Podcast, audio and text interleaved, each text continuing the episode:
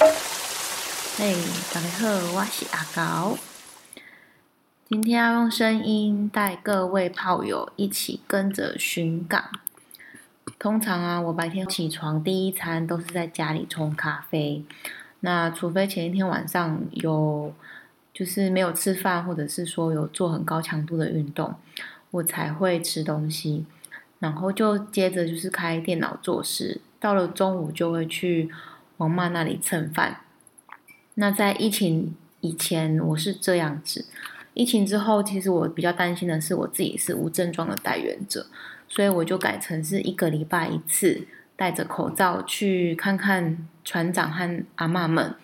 那去之前，我就会先打电话问说有没有需要买东西的地方，然后一并带过去。嗯，那今天会想要把实况的一些声音整理起来，做成一个特辑，是来自于阿妈的灵感。因为阿妈说，其实像这样子要拉长战线的这样子紧绷的状态啊，你的日子过得越平常、越日常是越好的。他们以前在渔船出去捕鱼的时候，就常常在村里要苦守、要等。那等的过程其实很难熬，因为其实那时候没有什么样的通讯可以知道说自己的男人在海上有没有平安。那其实心情就是很焦虑、很焦躁。所以面对这次疫情，其实那个情绪是一样的。当他们在岸上的女人就会一起煮饭、吃饭，然后做一些无关紧要的事情，然后越日常越能够让整件事情就是。呃，挂念的事情在心里比较不会占那么重。那后来我就想说，哎，其实这个算七三法则，就是你把百分之七成的心思是放在生活，然后你把就是百分之三十的心思三成是放在关注疫情，然后让自己提高警觉，改变不一样的生活的清洁习惯，或者是说更注重自己是不是呃一个代言者，或者是。呃，更注重自己的路径，呃，交往的社交圈什么之类的。我觉得这件事情让我想说，今天就来做一个用声音带大家寻水田、寻渔港的一个特辑。好，首先登场的是邱大哥，一起起来嗨咖啊！尹某吼你一辉这行会。没有出海捕鱼的时候，会载着老婆上下班。明明他老婆就在摩托车五分钟上班的路程的那个渔会，但他还是会载着上下班，这真的很有趣。再来就是他其实很厉害，他很有内容，但又很谦虚的说他只念到社会大学。嗯，很喜欢包哥。我到渔港渔港之后，我才知道说，哎，原来台语俗谚有一种包哥的一个嗯诠释方法。那我们接下来就来听听看他在很放松的时候会忽然间生来几句的一个状态。不在灵山莫挽救啦，不在灵山啦，莫挽救啦，灵山只在你心头啦。人人有过灵山塔，灵山塔下游。那你个讲一摆。这就跟深奥我咧后壁迄个，你讲跪在灵山，不在灵山啦，在灵山啦，莫挽救啦，莫挽球。嘿啦，我感觉你女女看过呢。我在灵山莫莫引桥。哎呐，对哦，我是讲我在灵山莫挽救。山不在远，有仙则灵嘛。意思同款，灵山记在你心头啦。灵山记在你心头。灵山啊，在你你的心里头了。哦。灵山。在你心头啦，莫向莫向灵山塔下游啦，莫向灵山塔下游，下游下游，莫向灵山塔下塔下修啊！佛在哪里？看不见，摸不到，我就在心中。哎呀，恁总不可以了，啊，做乜一句嘞？啊，无啊，三句。哦，那样那样，咩三句？不在灵山莫挽救哦，灵山只在你心头，你就是活了对了，只在你心头。人人有过灵山塔，你人拢去敬持着，目标灵山塔。好，听完那个邱大哥的宝哥之后，我真的是台语很破啦。我虽然很想要把旁白弄成台语的方式诠释，但是我自己念了两三次之后，我自己在狂笑，这真的是太难了。好，刷来一个是宝哥，宝哥他的妈妈是呃村村内最高龄的宝妈，那今年是九十二岁啊。他们家有自己的船，那有自己的船员要养。宝哥因为他开船的关系，他底下的小孩就是都有开餐厅，然后在呃隔壁的渔港有一个呃海鲜餐馆。嗯，然后宝嫂也因为这样子，就是自己去学呃考了一些厨师的执照，所以其基本上在渔村就是很明显的夫唱妇随。那我只知道说宝哥当年很风流，那现在剩下的嘴很贱，就是他的名字里面不只有宝字，他在整个村庄里面也是一个活宝，讲话就是很爱两消尾这样子啊，最喜欢去逗弄那个宝嫂。就明明知道宝嫂听什么话会不高兴会吃醋，他就故意要讲。总之，他就是喜欢当，像是他喜欢当着他老婆的面，宝嫂的面说：“伊拉是卡扎闺女吼，一个一定的是算离婚啊，个娶迄个少年的妹妹安尼。”然后宝嫂就会跟他说：“啊，你个嫩嫩啊，三两杯杯，上面两杯滴。”然后全部人就哈哈大笑。这就是在村里的日常。那宝哥其实他讲这些笑话都有他其实他的用意跟效果。我知道他在海上的时候其实是很正经严肃，因为我跟着他去港边去准备捕乌鱼的那个一些备料的过程，他的眼神是非常非常专注跟盯紧，所以其实我觉得像这样子的海港。海港狼就是男人，他其实很有他自己的切分点，他知道他自己扮演的是什么角色，在海上跟在岸上是完全不一样的。那大家可以听听看他梁孝伟的功力。那上可怜就是，那个八大行业怎么都没太钱。对，你想玩乐，你这这样你玩乐了。其实其实迄嘛，迄嘛牵连着按摩产业的，我记得啥拢搞。你嘛是艰苦。艰苦钱啊，佫不，那佫无当赚啊。对啊，你家烦恼对啊。为红离婚的啦，佫栽培囝要读册啥，做阵无同啊，啊，这个报着一万块当。阿你爱心拢去呀？爱心我刚做，无刚刚做的，放在外口这里。爱心爱心的人就是烦恼对哇？买外口去。一时出来集中集中在那个地方。一时出来一定欢呵呵啊，妈祖妈祖欢呵呵啊。我我我听我听老郭台面的千分之一的千分之一的钱哦，我是乐观乐观。哎，网网络方面哦，阿某啊。啊！若做爱时，是要戴口罩，啊啊是要，啊啊是要戴戴迄款的套。都要戴啦，全部都戴，全部都要戴啦。我是以为都不要戴。还是说，那个网络上的那个网友都说，最近最好不要去约炮哦。大家都讲，最近请大家忍一忍吼，然后情趣用品买多一点哦。你哪有你啊？我即妈嘛唔好去。你只要情趣用品。那么去汽车旅馆啊，啥有？汽车旅馆。要不住这里车准了。啊，那个店不车站嘛是共款吗？你戴什么套？我讲我今按两个线条，你什么套？其实做这会大姐钓鱼钓钓套当会钓啊。就大江迄卢小燕无，伊安尼讲，网友第二天就飞去。我是认为卖戴口罩，不要戴口罩吼。那个三八照。你照三八有人穿啊？你照照三八照。宝哥的专场啊！对呀，宝哥现在专。对啊，你专场的，对啊。你，那你来啦！你去讨海时拢认即寡物件，你讲啥物啊？拢学车，你拢去学啊？你讨海时阵，那有法度学这？无啊！你那相声演员。我讨海我专心就是去钓鱼啊！还是你家鱼仔讲这，啊鱼仔会笑要跳起来。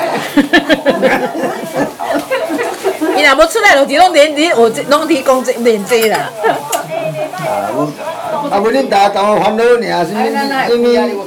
什么这个这个疫情啥对吧？咱安尼只心肝，拢一个一个石头底哩吼，都开朗。叫个快速扫个个。啊，讲我笑笑对对啊，我嘛是啊，人无讲是无人啊笑。啊，无要石石头底什么头来？他他疫情疫情当当疫情当当什么疫情？啊，当当当。我这个刚刚嘛，点来两小话。好的，那我通常蹭完饭之后，我就会回到自己的工作室继续工作，或者是说下午就会出门取材去办事。那到了傍晚，我就会决定要去吃饭还是先去澡堂，因为呃进去澡堂一下一去就是四十分钟起跳。那如果我又想要运动的话，就会舍弃其中一项。通常吃饭、澡堂、运动，我绝对不会舍弃的，就是泡澡那一项。那所以，我变成是说，如果我没有很特别的饿的话，我就会去运动，然后再去泡澡。我还记得那一阵子在录音的时候有抱怨过，说大人会带小孩子一起去洗公共澡堂，那那个小孩的性别是另外一个性别。那我没想到说，在抱怨完之后，那一阵子很常看到澡堂的孙子。嗯，而且还不止一次，也不同的人，不同的阿妈，不同的孙子，所以接下来听到的早狂的实录是不同天的录音。好了，知道了。哎哎哎哎哎，那差不多了，我讨厌你这样。知道了啦。那我其实一开始跟着，就是有我观察到说。这些阿妈会把澡堂的孙子带进去，一定都是隔代教养嘛？那我有稍微听了一下，或者是有问他们说，呃，是什么样的状况导致隔代教养？其实跟我们想象中落差不太一样的是，他不是真的就是单亲，或是呃被弃养或什么状况，而是说，因为金山地处偏乡，那台北有很多工作机会，所以多数的父母他会在台北工作或桃园。呃，比较有工作机会的地方，那大部分是当天往返，或者是说，呃，周末会回来，所以平常的时候就是让阿妈们去照顾。那等一下各位会听到一些水声啊，还有一些撞击的声音，那个就是澡堂日常的声音。因为因为有一些阿妈会在洗澡的时候顺便把衣服也一起洗一洗，把澡堂当成自己家，所以会很多事务在这一并完成，顺便刷洗整个公共浴室都有可能。嗯，那整个带澡堂带孙子进去澡堂的阿妈们都有一个优先顺序，顺序通常都是先帮小孩子洗，那洗好之后会放一个小脸盆，算有点大脸盆，然后放热水让他们泡澡，因为女生一般的温泉澡堂的温度水温太高，所以小朋友部分会让他额外在旁边泡。那有一些小孩他其实不喜欢泡澡，就会让他们再把。把衣服穿好之后，坐在一旁等。那等下听到的那一个音档，就是实况是一个小孩子，他就是不喜欢泡澡的那一个。那他阿妈就让他在旁边等。啊，其实他好像跟阿公的感情比较好，就吵着要去找阿公。你会听到的是这样子一个状态。但更早之前我遇过的是，呃，孙子他男孙子他很识相，他基本上。很配合啊，他的阿妈很乖巧，很得所有早间的阿妈喜欢。那他其实我看他眼神都观察在眼里，就包含就是说每一个阿妈的身材、身形啊，还有包含像我这样一个陌生阿姨进去的时候，他也都看在眼里。然后他不太说话，他就是静静的，就是大家要他做什么，他就配合。可是要他多讲话，他就不讲。但他都有在听阿妈们在说什么。然后讲到一些比较有趣的地方的时候，还跟着笑。所以其实从小孩子在五六岁的这个时候看大人在整个环境里面的一个反应，就可以看得出来说，哎，这个小孩子的气质，呃，是什么样的一个气质？那大家等下听到应该会觉得蛮好笑的，就是这个孩子是喜欢阿公的，那阿妈把他带进去一起洗澡这件事情，让我觉得还蛮有趣的。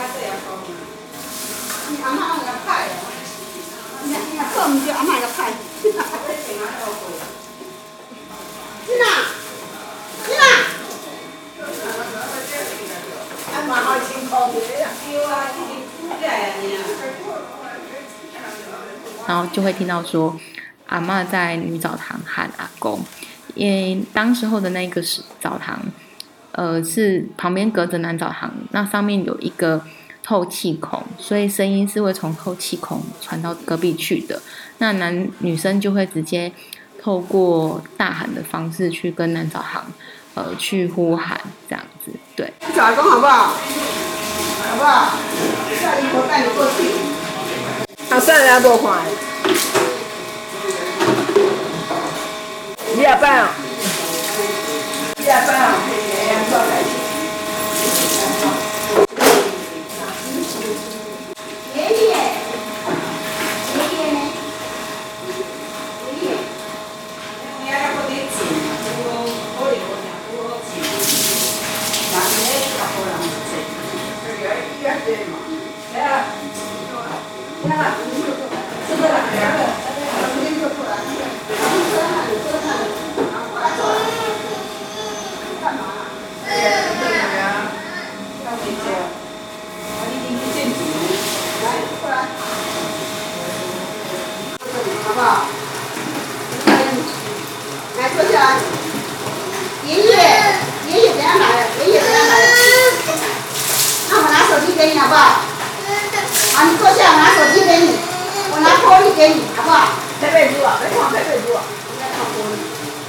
阿妈，你坐下来，我妈拿玻璃给你，你坐下。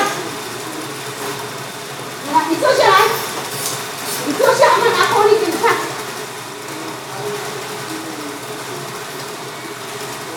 玻璃，等一下啊，你先坐下来，我妈找玻璃。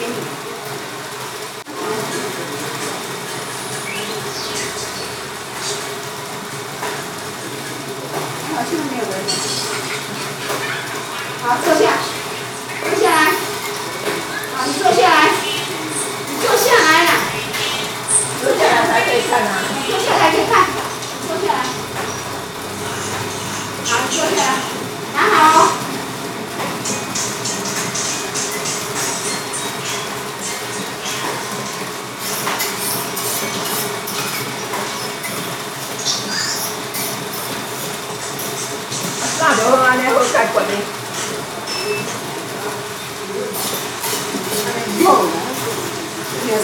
的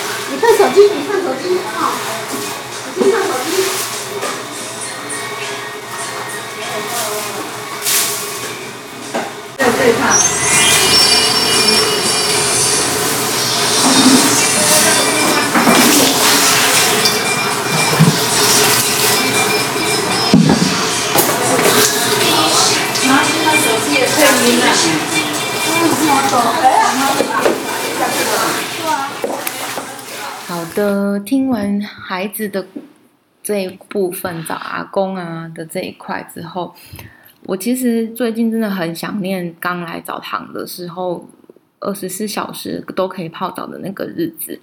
因为自从今年元旦过后，因为真呃可能人力或是一些管理上的考量，澡堂统一都要晚上就会关门九点前。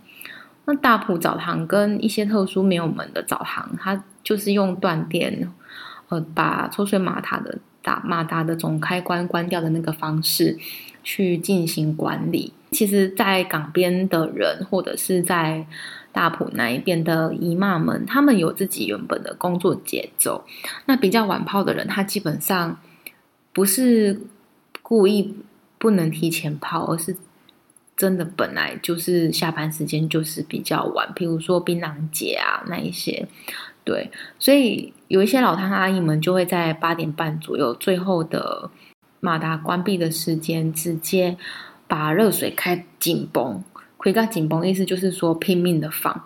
那所以那时候的水温都会超过四十五度，最狂的时候往往砍过四十八度吧。那个水其实就不是为了当下洗澡泡澡用，而是为了留给后面的人。我一开始不知道，我其实蛮生气的。我觉得为什么就是在八点半左右就会跟我说：“哎，没啊，你被紧拍给你紧嘛，我等你被老修醉啊。”我一开始真的觉得他们很自我，但后来我自己加班或者是下呃下班比较晚回到金山的时候，我真的很想要好好的去洗个澡。那我不太确定澡堂还有没有水，于是有一次我大概快十点的时候就想说去碰碰运气，我又进那一个女澡堂，发现水温还有四十三度，我整个就是。觉得很开心，然后后来听那些阿妈阿姨们、姨婆们的对话，才知道说，其实如果在九点过后会遇到四十三度左右的水温，其实是有人特地为你留的。我那时候其实还蛮觉得自己实在是，我我觉得应该是说我在澡堂学到一个很关键的一个观点，就是说一开始我是以外来人的观点去看整个澡堂的。富文化，那潜规则，我其实对那些潜规则觉得有点不太呃认同。可是当我进入到他们的角色之后，我发现其实他们那一些富文化跟规则都其来有致，所以我更能够去开始。我以前都觉得我自己是学心理辅导的，很会换位思考，但真正让我很深刻的会让。看见事情的时候会缓一缓，然后呃去等一等，去想象可能有其他的声音的这一个学习，其实是在金山的早航的这一部分才开始真正的应验在所谓的同理或换位思考的这件事情上面。我觉得其实人很难完全的去同理别人，呃，这跟我之前自己学的，呃，老师跟我说，哎。同理心就是穿着别人的鞋子去看他的世界。那这件事情在我工作上，我常常就是放在心上，尽量尽量的去让自己去换位思考。但是导航会让我真正的去看见自己，说再怎么样，我们都是以自己的眼睛跟自己的立场在看事情。所以整个历程走完之后，我对于导航教我教会我的这些事情。我会想要把它写下来的原因也是在这里。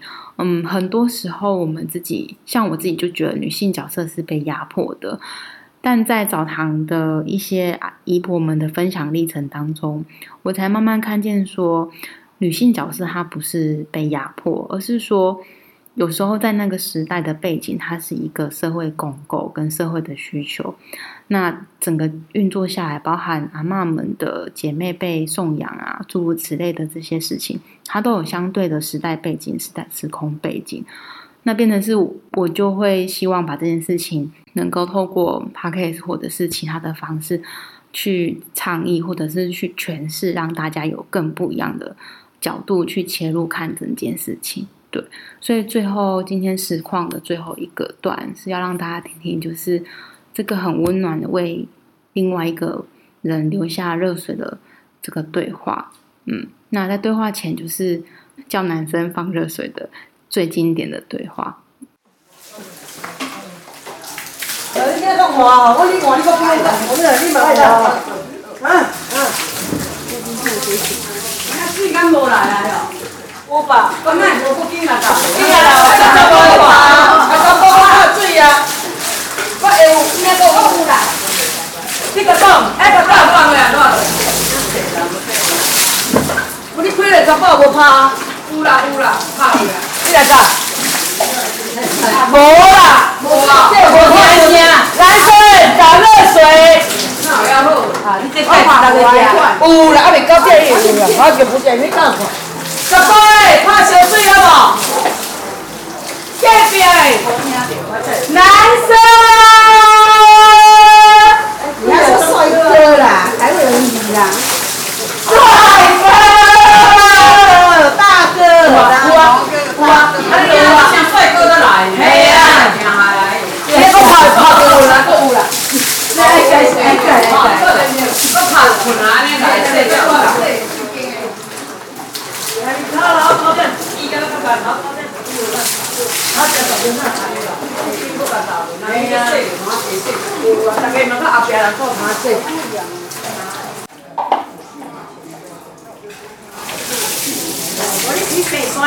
哎呀，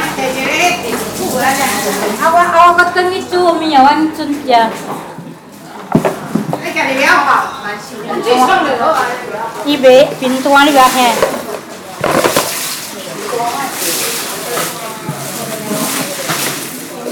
阮准食。伊卖平单，你不要听。平单你无看，买买平单汤，平单汤无看。你这我刚摕迄醋箱仔内底迄装是家己的，系啊，是新的，这个新系啊。我来看的，我想。哎，袂歹啊！我甲你闹的啦，袂歹。袂歹啊！我我爱无啦，你若等你来无半时我爱空前水管啊，叫叫挂鞋啊，我就是两个一样。挂鞋啊，挂鞋老卡。呃，做到这里，整个实况让我整个啊，好想要泡汤啊！如果今天这一集有让你觉得很疗愈、很喜欢的话，请你帮我们分享给其他在洗澡或者是感觉到很焦虑的朋友。